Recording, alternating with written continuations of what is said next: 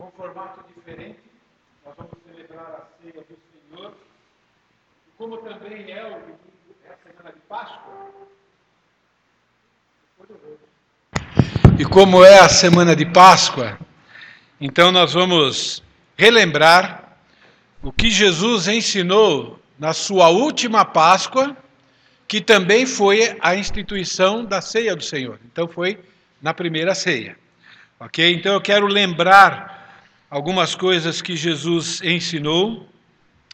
E nós vamos ter vários períodos parecidos com esse, e haverá momentos de oração durante esses períodos. Já está preparado o microfone para que você participe é, orando quando chegar o momento oportuno, tá bom?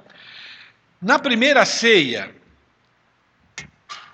nós somos lembrados pelo apóstolo João, que escreveu João 13 aqui. Jesus reuniu os seus apóstolos né, naquele lugar para celebrar a última Páscoa, porque Jesus disse que nunca mais participaria com eles, a não ser no reino, isso é quando ele voltar. E com isso ele instituiu a ceia. E lá nós somos lembrados que Jesus veio para esse mundo com a finalidade de demonstrar o seu amor fiel.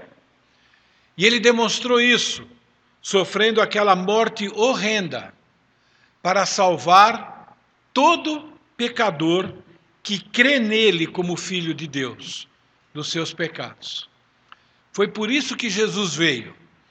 E naquela reunião que ele estava resumindo alguns dos seus ensinos, nós encontramos essa declaração. Ora, antes da festa da Páscoa, sabendo Jesus que era chegada a sua hora de passar deste mundo para o Pai, tendo amado os seus que estavam no mundo, amou-os até o fim. Veja que nesse texto, João escolhe é, chamar Jesus pelo seu nome próprio. Jesus, ele recebeu vários títulos. Às vezes você vai encontrar o pronome ele, às vezes você vai encontrar o termo filho do homem, às vezes você vai encontrar Cristo, às vezes você vai encontrar Messias, mas aqui aparece a palavra Jesus. Como nós acreditamos na inspiração das Escrituras, isso é, cada palavra foi o Espírito Santo que conduziu o escritor a escrever, é porque eu creio que, nesse momento, João estava nos lembrando esse título de Jesus que significa o Senhor é a salvação. Ele veio para ser o Salvador. Quando Jesus foi anunciado no seu nascimento em Mateus, e nós falamos isso né, no, no Natal, nós temos a seguinte declaração: Ela dará à luz a um filho, e você deverá dar-lhe o nome Jesus, porque ele salvará o seu povo dos seus pecados. E eu creio que João escolheu o título Jesus para lembrar isso. São ensinos é, fazem parte da base, vamos assim dizer, do cristianismo mas que eu creio ser bastante importante nós lembrarmos hoje que estamos celebrando a ceia. Jesus veio para salvar não todos. Olha o que esse texto diz: para salvar um grupo, tendo amado os seus. A morte de Jesus é eficaz, isso é, tem poder para salvar todas as pessoas. Porém, Jesus veio para salvar um grupo de pessoas que iriam crer que Ele é o Salvador. João capítulo 1: Veio para o que era seu, isso é o seu povo, e os seus não receberam, mas todos quanto os receberam, um grupo especial, Deu-lhes o poder de serem feitos filhos de Deus, a saber, aos que creem no seu nome, os quais não nasceram do sangue, nem da vontade da carne, nem da vontade do homem, mas da vontade de Deus. Nós fazemos parte desse grupo, porque foi da vontade de Deus que nós fizéssemos parte desse grupo chamado os seus, aqueles que pertencem a Ele. Nesse momento, nós temos que louvar a Deus, porque, mesmo sendo pecadores como nós somos, nós fazemos parte desse grupo, porque Deus assim quis, toda honra e toda glória a Ele.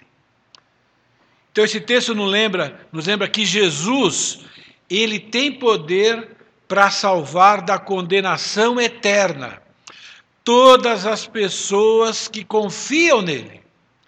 E essa salvação já está garantida, porque é garantida pela obra dele e não pela nossa performance. A nossa salvação está garantida, porque já aconteceu um fato, o fato dele passar desta vida para outra vida. Isso é, quando ele usa esse termo, chegou o momento dele passar dessa vida para outra, chegou o momento dele concluir a sua obra de salvação. Nos lembrando que essa conclusão é a sua morte, é todo aquele sofrimento, porque o salário do pecado é a morte.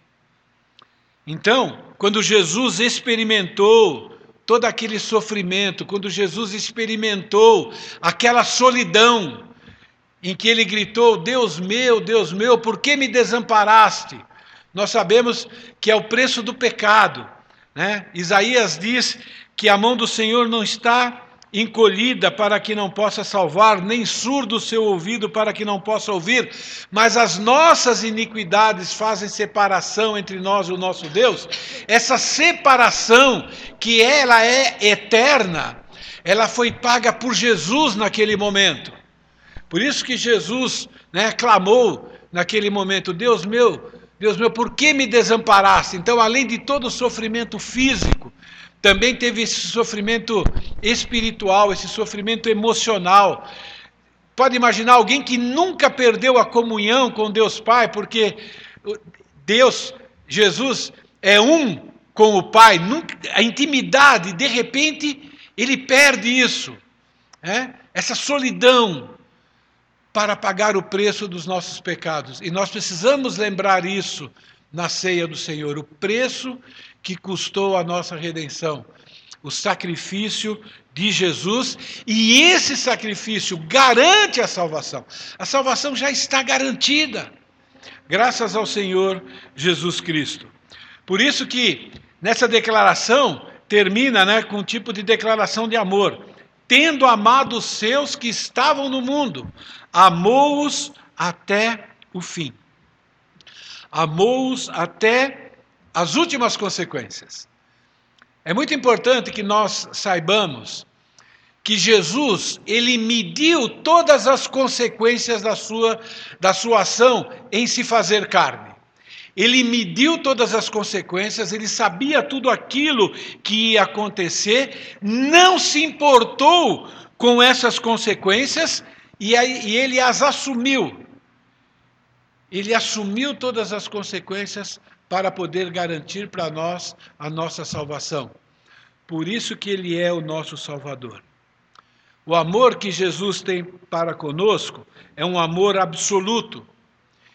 Jesus está sempre agindo em nosso favor. E é por isso que na, nessa despedida de Jesus, um tipo de despedida, né, antes da sua morte, ele reúne os seus discípulos para celebrar a ceia com eles, para lembrar dessa verdade e nos ordenou. Vocês devem continuar fazendo isso em memória de mim, lembrando essas verdades, porque essas verdades nos mantêm firmes, nos mantêm confiantes é, nele e também mantém, nos mantém gratos ao Senhor Jesus. Tudo graças ao Senhor Jesus. Por isso que a ceia do Senhor é também um culto de celebração. Por quê? nós festejamos o amor constante de Jesus para conosco. Então eu gostaria que nós tivéssemos um tempo agora de oração, de gratidão. Duas orações, ok? Você vai orar da onde você está, levanta a mão, vai chegar o microfone até você. Eu quero que você expresse a sua gratidão a Deus por Jesus ser o nosso Salvador. Querido Deus, quero chegar a quero te agradecer pela vida, pela vida de cada um aqui. Quero te agradecer, Pai, pela Tua vida, Pai, que o Senhor derramou nosso favor, Pai. A gente entende pela Tua palavra que era algo que a gente não merece, que foi um preço é, muito caro a Ti, ó Pai. E, mas o Senhor não fez questão, o Senhor não fez as contas, né? Mas derramou todo o preço sobre o Seu Filho e morreu pelos nossos pecados, ó Pai. Obrigado porque a gente pode estar em comunhão, como igreja, te adorando, te glorificando, Pai. Obrigado porque no nosso país a gente tem liberdade, a gente tem acesso à Tua palavra e às vezes a gente é, se esquece da quantidade de bênçãos que nós temos é, por ter, às vezes, se acostumado por sofrer perseguições apenas no nível intelectual ou moral, Pai. Obrigado porque o Senhor nos abençoa com a nossa vida e o Senhor nos fez e nos salvou, né? O Senhor nos comprou novamente. Por isso que eu oro e te agradeço, em nome de Jesus. Amém. Amém. Na primeira ceia, nós também somos relembrados pelo apóstolo João que Jesus é Deus, pois tem todos os atributos que são exclusivos de Deus. Aí você pode pensar, Pera, mas nós já sabemos disso. É verdade, nós já sabemos disso.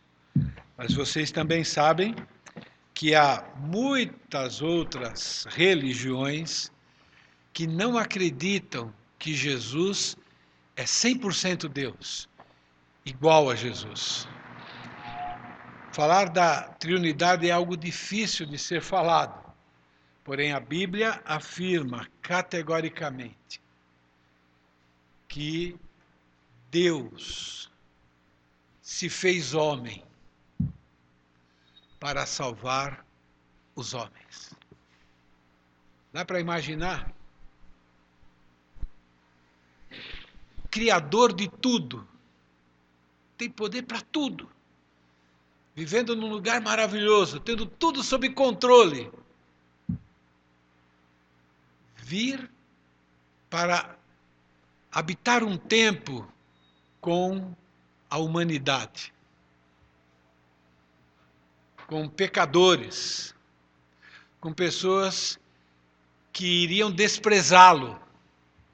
Vemos claramente alguns atributos de Deus na pessoa de Jesus. Durante a ceia, tendo o diabo posto no coração de Judas Iscariotes, filho de Simão, que traísse a Jesus, sabendo este que o Pai tudo confiara às suas mãos e que ele viera de Deus e voltava para Deus.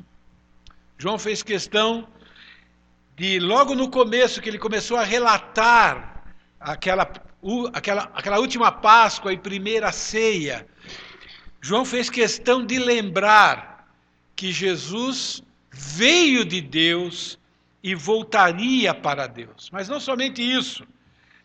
Ele faz questão de provar que Jesus era Deus, por exemplo, mostrando que Jesus era onisciente. Olha essa afirmação, sabendo Jesus que era chegada a sua hora. Mostra que Jesus é Deus, que Jesus é onisciente, ele sabe de todas as coisas, até antes dessas coisas acontecerem. Jesus sabia que naquela madrugada ele seria traído por Judas, seria preso, seria torturado, seria morto, inclusive, se ele quisesse escapar disso, e já sabia aquilo que ia, que ia acontecer mas ele nos amou até o fim. E sendo Deus, sabendo de todas as coisas, ele também sabia sobre o futuro, que ele iria retornar para Deus, que ele ressuscitaria, que ele venceria a morte. Só Deus pode fazer isso. Por isso que nós não vamos morrer eternamente. Porque Jesus, sendo Deus, também vai nos ressuscitar. Ele, Jesus, ele nos ensina aqui que ele sabe o que cada pessoa pensa quando ele se refere a Judas. Tem um outro episódio que ele se refere àquilo que Pedro iria fazer. Ele falou que todos os discípulos iriam abandoná-lo. Jesus sabe sobre o que você pensa lá no seu íntimo. Ele sabe das suas intenções mais secretas. Ele sabe daqueles seus desejos mais íntimos. E mesmo sabendo que alguns desses desejos são ruins, ainda assim ele morreu por você e ele morreu por mim. Jesus sabe de tudo o que se passa na sua mente em cada instante.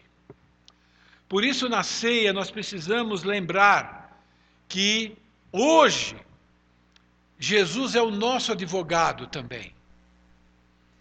E olha que advogado é esse. Ele sabe até de causas que ele vai precisar defender de suas causas do futuro. Por isso que ele está lá, também advogando a nossa causa. Sabe o que significa isso? Quando usa aquele termo que ele está advogando a nossa causa, significa que ele está lá nos defendendo.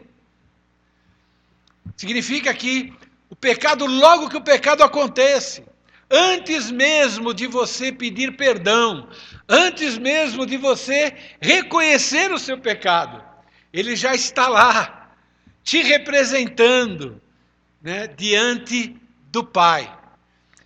Às vezes eu tento imaginar o que acontece lá, né? Eu, duro de coração, cometo um pecado, demoro um tempo né, para reconhecer o meu pecado, e aí Jesus chega assim e aponta para Jesus, quando vai falar do Pierre: paguei o preço. O senhor sabe que eles são carne. Eu tive lá embaixo. Eu sei o que é ser tentado. Eu fico imaginando como é isso, né? Cada pecado que nós cometemos, né, ele entra em ação, porque ele conhece, ele sabe cada pecado, ele sabe cada intenção do nosso coração. Ele sabe do pecado antes dele ser manifestado. É bom saber que por causa até da onisciência, né, Jesus não perde nenhuma causa. Um dos ensinos e de umas afirmações que Jesus fez foi que ele não perdeu nenhum daqueles que Deus deu para ele. Então, se ele não perdeu nenhum, ele não vai perder nenhum de nós também. Porque ele é Deus. Porque o sacrifício e o amor dele foi até o final e porque ele é onisciente, está lá defendendo a nossa causa. Jesus prometeu: lhes dou a vida eterna, jamais perecerão, ninguém as arrebatará da minha mão. Aquilo que o Pai me deu é maior do que tudo, e da mão do meu Pai ninguém pode arrebatar. Eu e o Pai somos um. Eu e o Pai somos Deus, e nós já decretamos essa salvação, até sabendo aquilo que nós vamos fazer no futuro. Ele está lá divulgando a nossa causa. Está dizendo: não se perdeu nenhum deles. Jesus é Deus e uma outra prova é a sua soberania. Olha essa afirmação, não é? O Pai tudo confiara nas suas mãos. O que significa isso? Que Jesus agora tem poder infinito. Ele tinha antes, quando ele se fez ser humano, ele não perdeu esse poder. Ele continua com esse poder. Significa que Jesus tem capacidade para fazer tudo aquilo que ele deseja. E que ele tem poder de controlar tudo. E ele tem poder de controlar tudo e em qualquer momento. Nada, nada, nada escapa do poder de Deus e da soberania de Deus.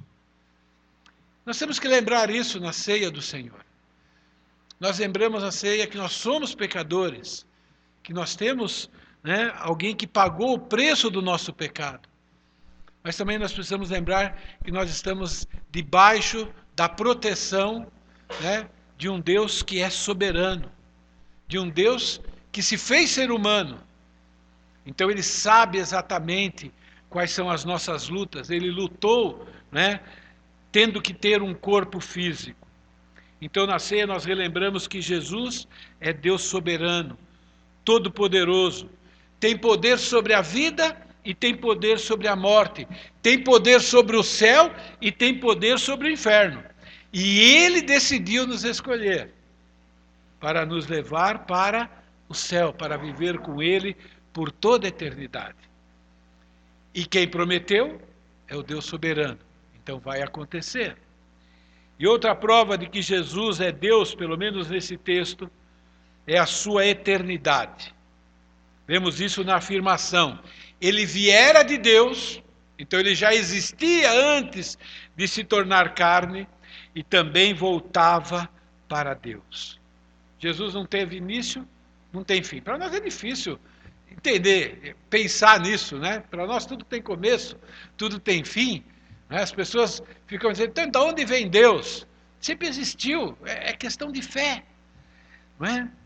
Então, ele nasceu como ser humano, ele teve um começo como ser humano, isso a palavra de Deus não nega, não é?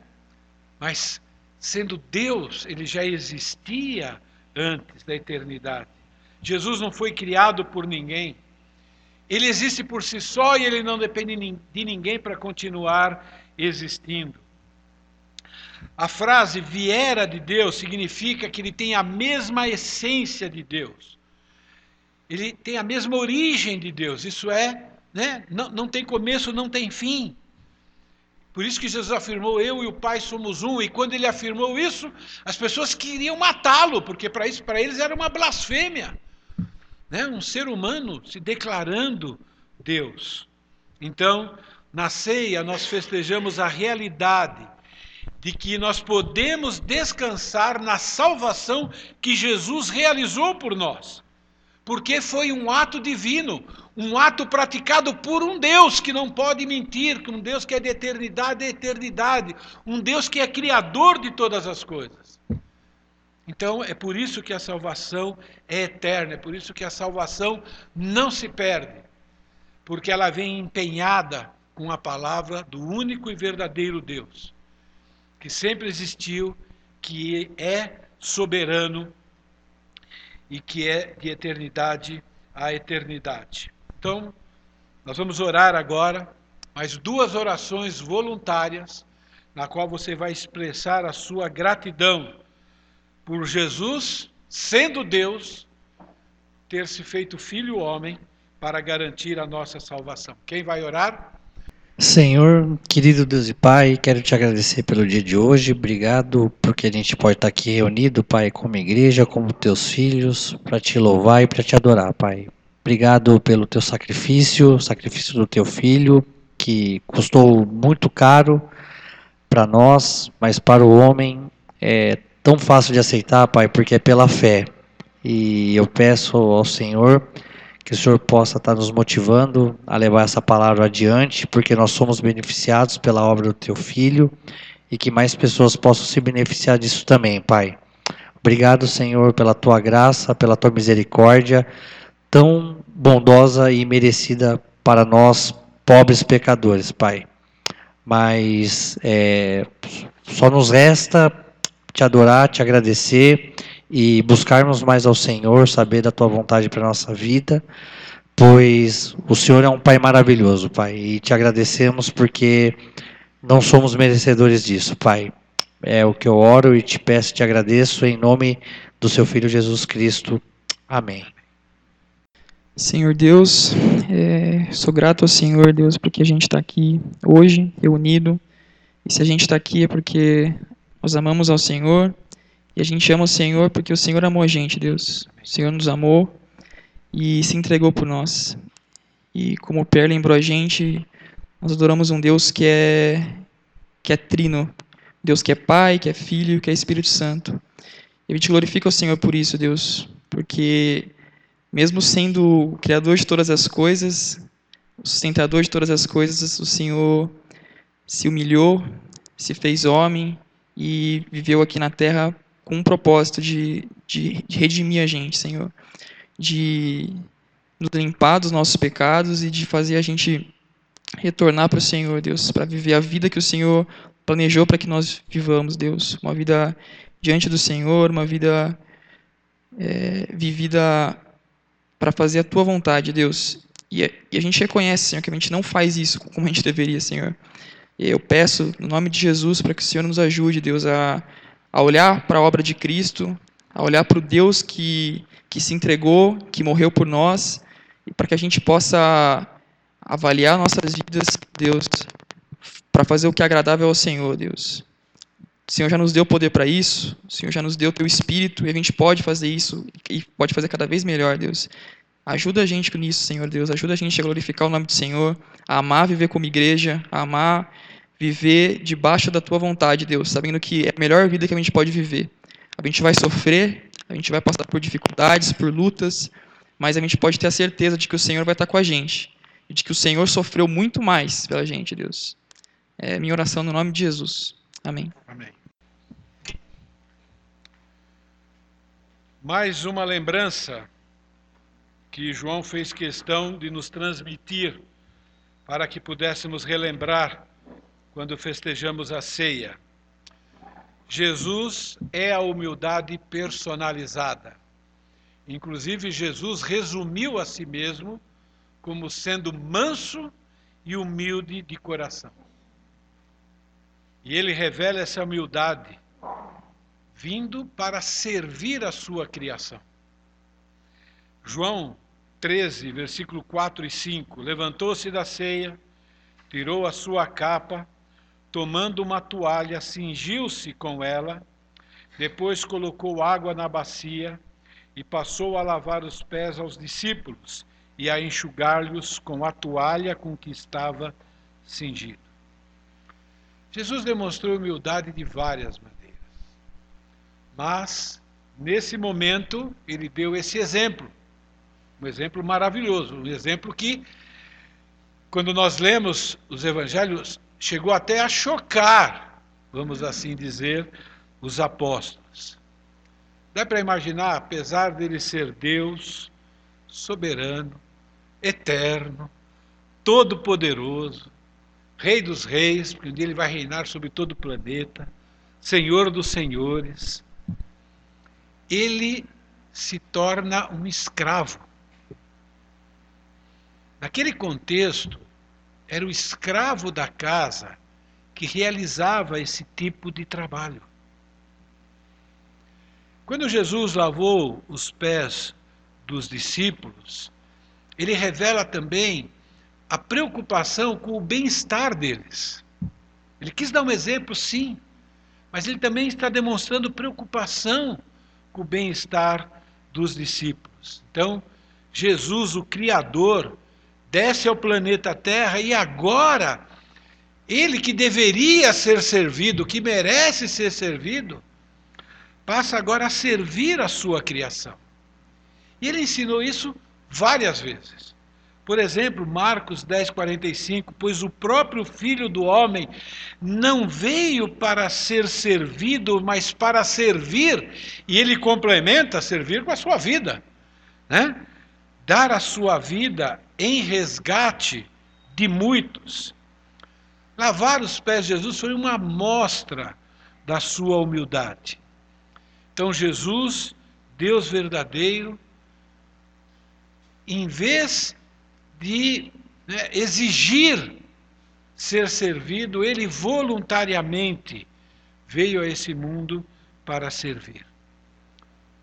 E ele fez isso. Ele nos serviu, desfazendo a nossa inimizade com Deus. Nós provocamos a inimizade com Deus através dos nossos pecados. E ele veio para desfazer essa inimizade. Ele veio para restaurar o nosso relacionamento com Deus, fazer aquele papel de mediador. Ele veio e ele ilustrou também o seu serviço humilde, né?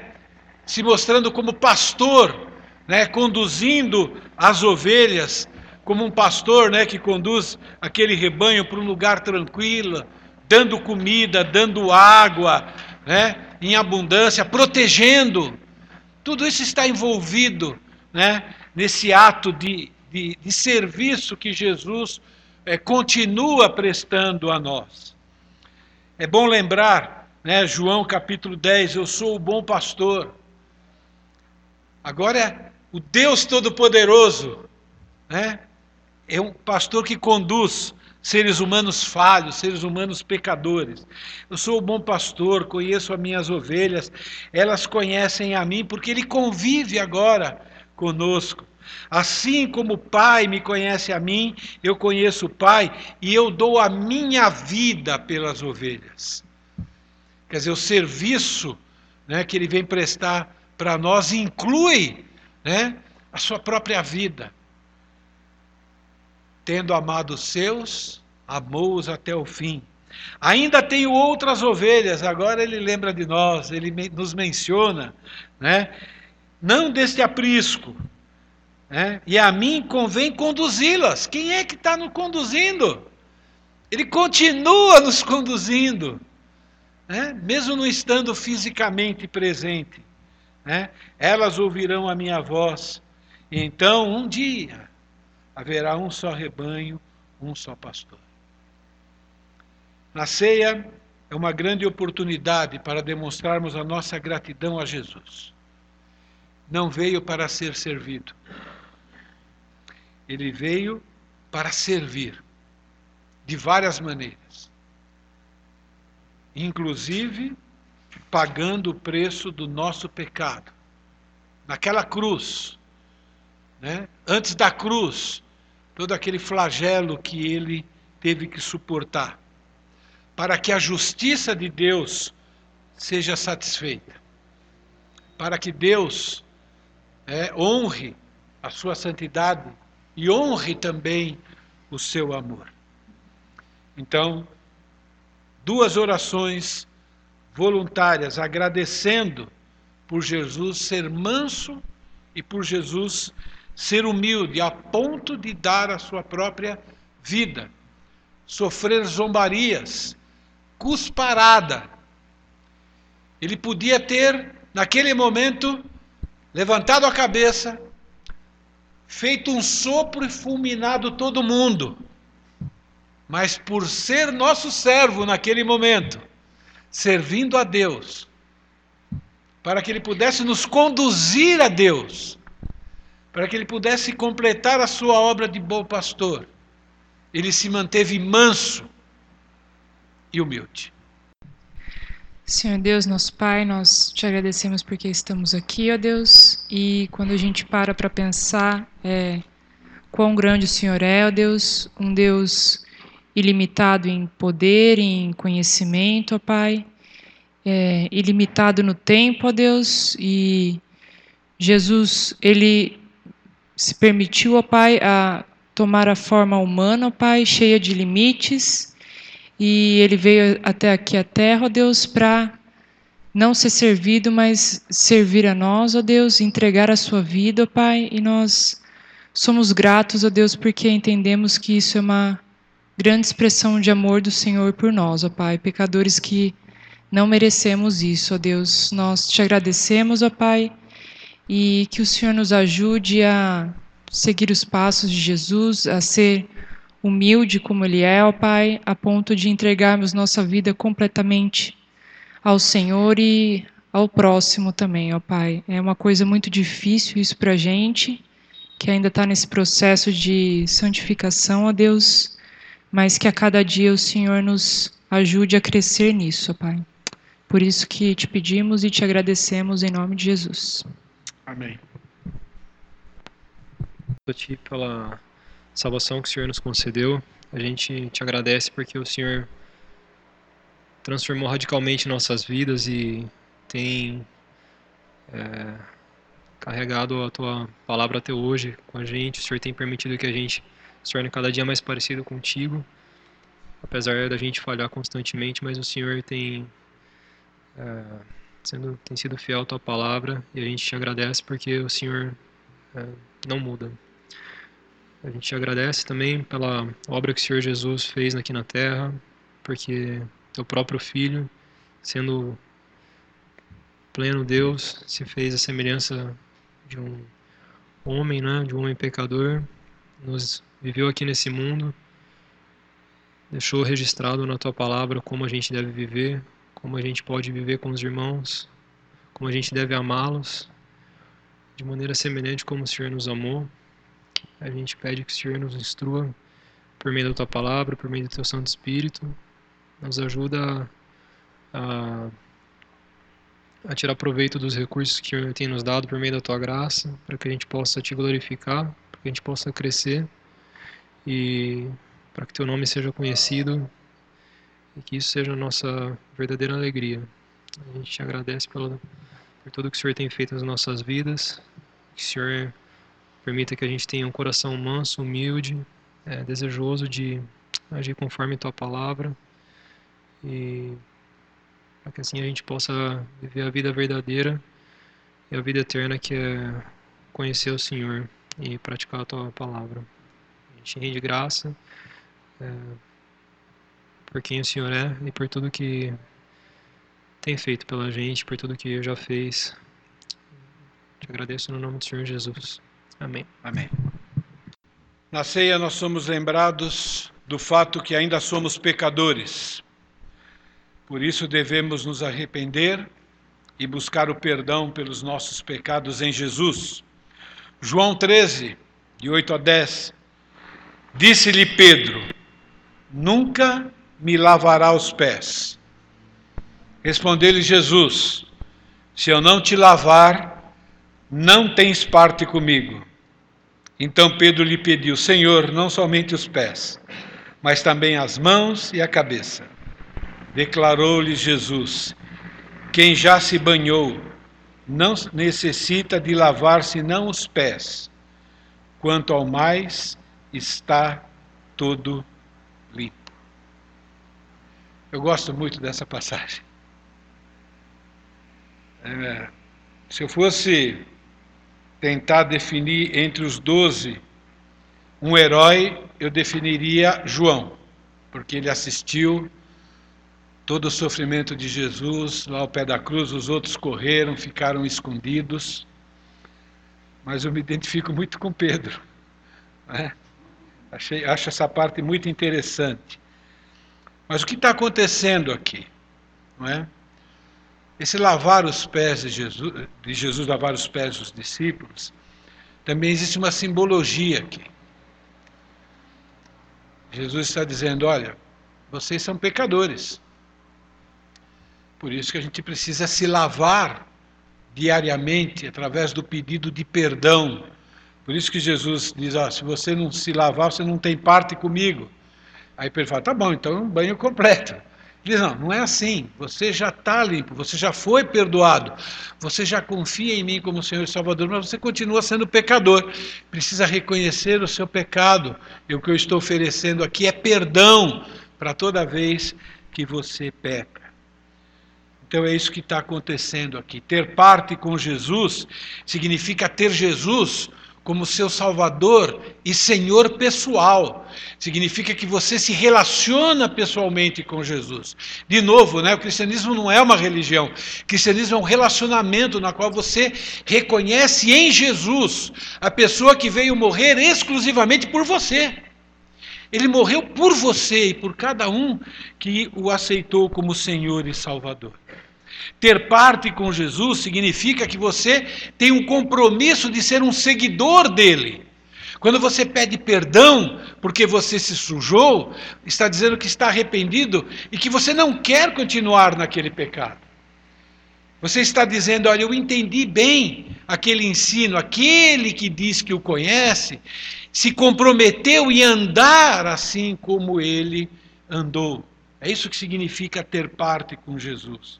Então, temos nesse texto aquele ensino sobre a necessidade diária que nós temos do perdão, porque nós ainda somos pecadores. E para continuarmos a ter parte com Jesus, isso é, para que o relacionamento continue, então eu preciso reconhecer quando eu me sujei no pecado, quando eu me lambuzei, eu preciso me arrepender e preciso pedir perdão. E Jesus está dizendo: Olha, pode ficar tranquilo, eu vou te lavar. Meu sangue te lava de todo o pecado. Então, na ceia, nós lembramos a misericórdia de Deus para conosco. Por causa dessa misericórdia, o perdão está ao nosso alcance. Na ceia, nós lembramos o triste ensino, triste mesmo, de que no meio do povo de Deus há pessoas a serviço de Satanás. João decidiu nos lembrar isso. Declarou-lhe Jesus: Quem já se banhou não necessita lavar senão os pés, quanto mais, quanto ao mais, está tudo limpo. Ora, vós estáis limpos, mas nem todos pois ele sabia quem era o traidor. Foi por isso que disse: Nem todos estáis limpos. E, inclusive, no ensino sobre a ceia, lá de 1 Coríntios, também é mencionado a questão da traição. Na primeira ceia, Deus está inspirando João a nos ensinar que Satanás, ele existe aqui neste mundo para, inclusive, usar pessoas que estão dentro da igreja, no meio do povo de Deus, para atrapalhar a obra de Deus.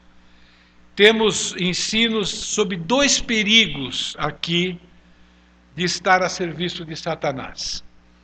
O principal é lógico, ele se refere a Judas. Né? Nem todos os que frequentam uma igreja são verdadeiros cristãos. A parábola o exemplo de Judas é uma prova disso. A parábola do joio e do trigo também ensina essa realidade. Não é? O reino de Deus é semelhante ao homem que semeou uma boa semente no seu campo, mas enquanto os homens dormiam, veio o inimigo dele, semeou o joio no meio do trigo e retirou-se. E quando a erva cresceu e produziu fruto, apareceu também o joio. Então, essa é uma realidade né? Na igreja universal, que não é do reino de Deus, mas a igreja perfeita, a igreja que vai ser arrebatada, essa não tem joio. Mas na igreja local, Jesus diz: vai ter joio. Então, prestem atenção, tomem cuidado. O segundo perigo: todo verdadeiro cristão também corre o risco de ser um instrumento de Satanás e atrapalhar a obra que Jesus deseja realizar na vida das pessoas o exemplo de Pedro. Desde esse tempo começou Jesus a mostrar aos seus discípulos que lhe era necessário seguir para Jerusalém e sofrer muitas coisas dos anciãos, dos principais sacerdotes, dos escribas, ser morto e ressuscitado no terceiro dia. E Pedro, chamando-o à parte, ousado esse Pedro e louco, e tolo, começou a reprová-lo, dizendo: Tem compaixão de ti, Senhor. Isso de modo algum te acontecerá. Mas Jesus, voltando-se, disse a Pedro: Arreda-te, Satanás. Tu és para mim pedra de tropeço, porque não cogitas das coisas de Deus, e sim das dos homens. Por causa disso, a realidade de haver joio a realidade de verdadeiros cristãos poderem também ser instrumento nas mãos de Satanás, nós não devemos nos abalar e nem devemos nos desanimar com os pecados que acontecem no nosso meio. Jesus está dizendo: olha, faz parte do meu plano, fiquem tranquilos. Vigiem a si mesmo, ajudem outros, prestem atenção, mas não fiquem abalados, eu continuo sendo Deus soberano. As coisas continuam sob o meu controle. Jesus ensina: cada um de nós deve se preocupar consigo mesmo. Nós devemos nos avaliar constantemente. Que papel eu estou realizando na igreja? Até perguntar: sou um salvo de verdade? É uma pergunta que cabe, dependendo do tipo de vida que você está vivendo. É uma sondagem honesta diante de Deus. Ou perguntar, mesmo como cristão, será que eu tenho sido né, um instrumento nas mãos do inimigo? Por quê? Porque nós temos um Deus que é perdoador também, um Deus que quer restaurar e um Deus que está preocupado com a nossa santidade, em sermos imitadores. Então, a ceia do Senhor é um momento de fazermos também uma autoanálise, pensarmos realmente quem nós somos, quem nós estamos servindo, se nós estamos sendo fiéis, se nós estamos servindo exclusivamente a Jesus ou não. Na ceia do Senhor, nós também somos lembrados que devemos ser imitadores de Cristo, servindo os outros, com o próprio corpo e também com os recursos que Deus nos dá. João capítulo 13, versículos 14 e 5 e 15. Ora, se eu, sendo Senhor e Mestre, vos lavei os pés, também vós deveis lavar os pés uns dos outros, porque eu vos dei o exemplo, para que, como eu vos fiz, façais vós também. Então, a ceia do Senhor também é um momento para que a gente se lembre que Deus espera, que Jesus espera que nós sejamos imitadores dele. Da mesma maneira que ele deixou a sua glória, né, se fez ser humano para conviver entre pecadores miseráveis, nós também devemos conviver bem com pessoas iguais a nós, mesmo que às vezes a gente se acha que é melhor, não é? com pessoas pecadoras como nós. Muitas vezes né, nós criticamos tanto a igreja, como se pare... parecesse que nós somos muito melhores do que a própria igreja, e não é verdade. Não é? Nós estamos aqui para servirmos uns aos outros, inclusive né, para suportar o mau cheiro dos pecados uns dos outros, do mesmo jeito que Jesus teve que deixou a sua glória né, para conviver entre os seres humanos, pecadores, trapos de imundícia.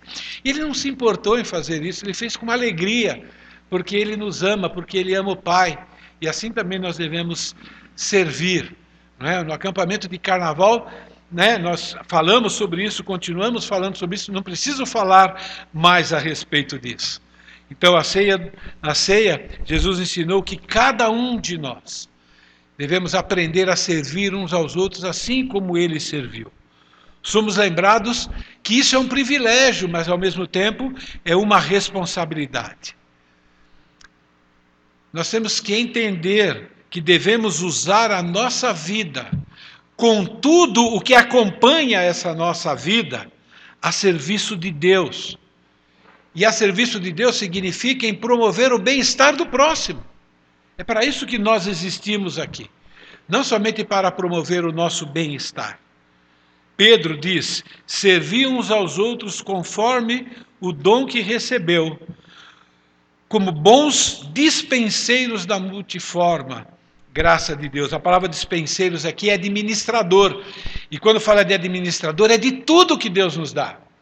É a nossa vida e tudo que acompanha a nossa vida.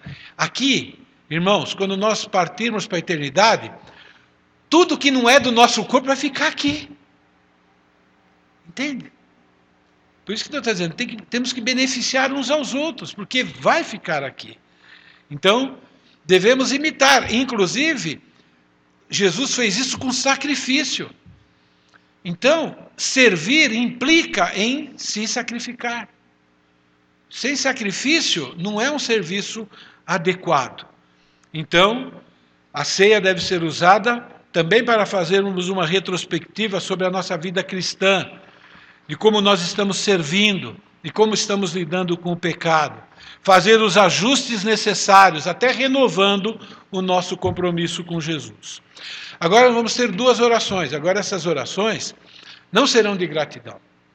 Serão oração de pedido de perdão. Então, duas pessoas vão pedir perdão por todos nós.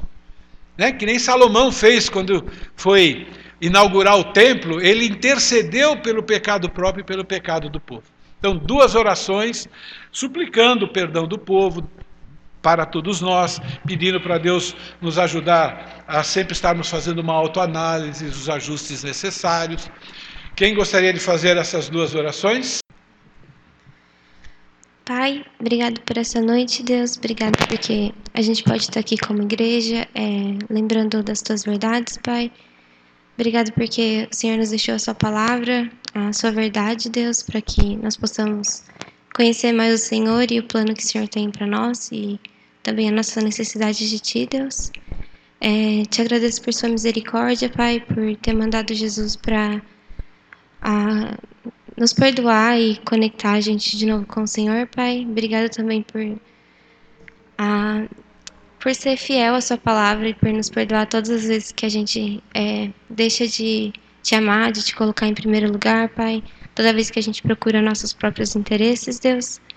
É, quero te pedir perdão por todas essas vezes que a gente é, deixa de acreditar que o Senhor é realmente Deus e que a gente é quem a gente é pecador mesmo, né, Deus? E a te pedir que, como igreja, a gente possa é, continuar crescendo e a, incentivando uns aos outros a abandonar nossos pecados e buscar ser mais parecido com o Senhor, Deus. É, que a gente possa estar tá pensando mais no, no próximo do que nós mesmos, né, Deus? E a, não ser pedra de tropeço para os nossos irmãos, Deus.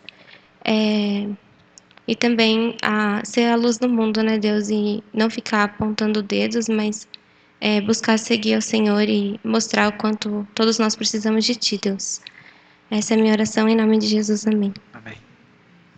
Pai, eu gostaria de te agradecer também por esse tempo, Pai, que a gente pode ver quão soberano o Senhor é, né? O seu propósito para nós, Pai, trazendo o teu filho para nos salvar, Pai. Eu te agradeço, Senhor. Cristo, eu te agradeço muito, Pai, por tudo que o Senhor fez, Deus, a forma como o Senhor, sendo Deus, sendo soberano, sendo eterno, Pai, se esvaziou de si mesmo para morrer por nós, Pai. Eu te agradeço muito por isso, Deus, e agradeço coletivamente também, Deus, por isso, Pai. Eu te peço perdão, Pai, pelas nossas. Pelas, sempre que a gente agiu de forma incrédula, né, Pai, de forma a insultar o Senhor, né, insultar o Teu nome, Pai, pecando. E eu te peço perdão por esses insultos, Deus, por por de fato muitas vezes ignorar a tua presença, Pai, ignorar a tua soberania o teu poder, Pai, e agir de acordo com os nossos desejos, né, Pai, de acordo com o que desonra o teu nome, Pai. Eu te peço que que a gente possa se arrepender de fato por tudo que a gente tem feito, Deus, que o Senhor toque o coração de cada um aqui, Pai. Que cada um possa ver, né, o, o Senhor sonde o coração de cada um aqui e que a gente possa enxergar, Pai, o que a gente tem feito errado, Pai, o que a gente tem é, cometido contra o Senhor, Deus, e desonrado o Senhor, Pai. E, e é isso, Pai, eu te peço perdão por tudo que, que nós tivemos, fizemos, né, Deus, e mesmo sabendo, Senhor, previamente tudo que a gente faria, Pai, mesmo assim, o Senhor veio e se sacrificou por nós, Deus, por amor a nós, Pai. Te agradeço, Deus, em nome de todos aqui, Pai. Em nome de Jesus. Amém. Amém.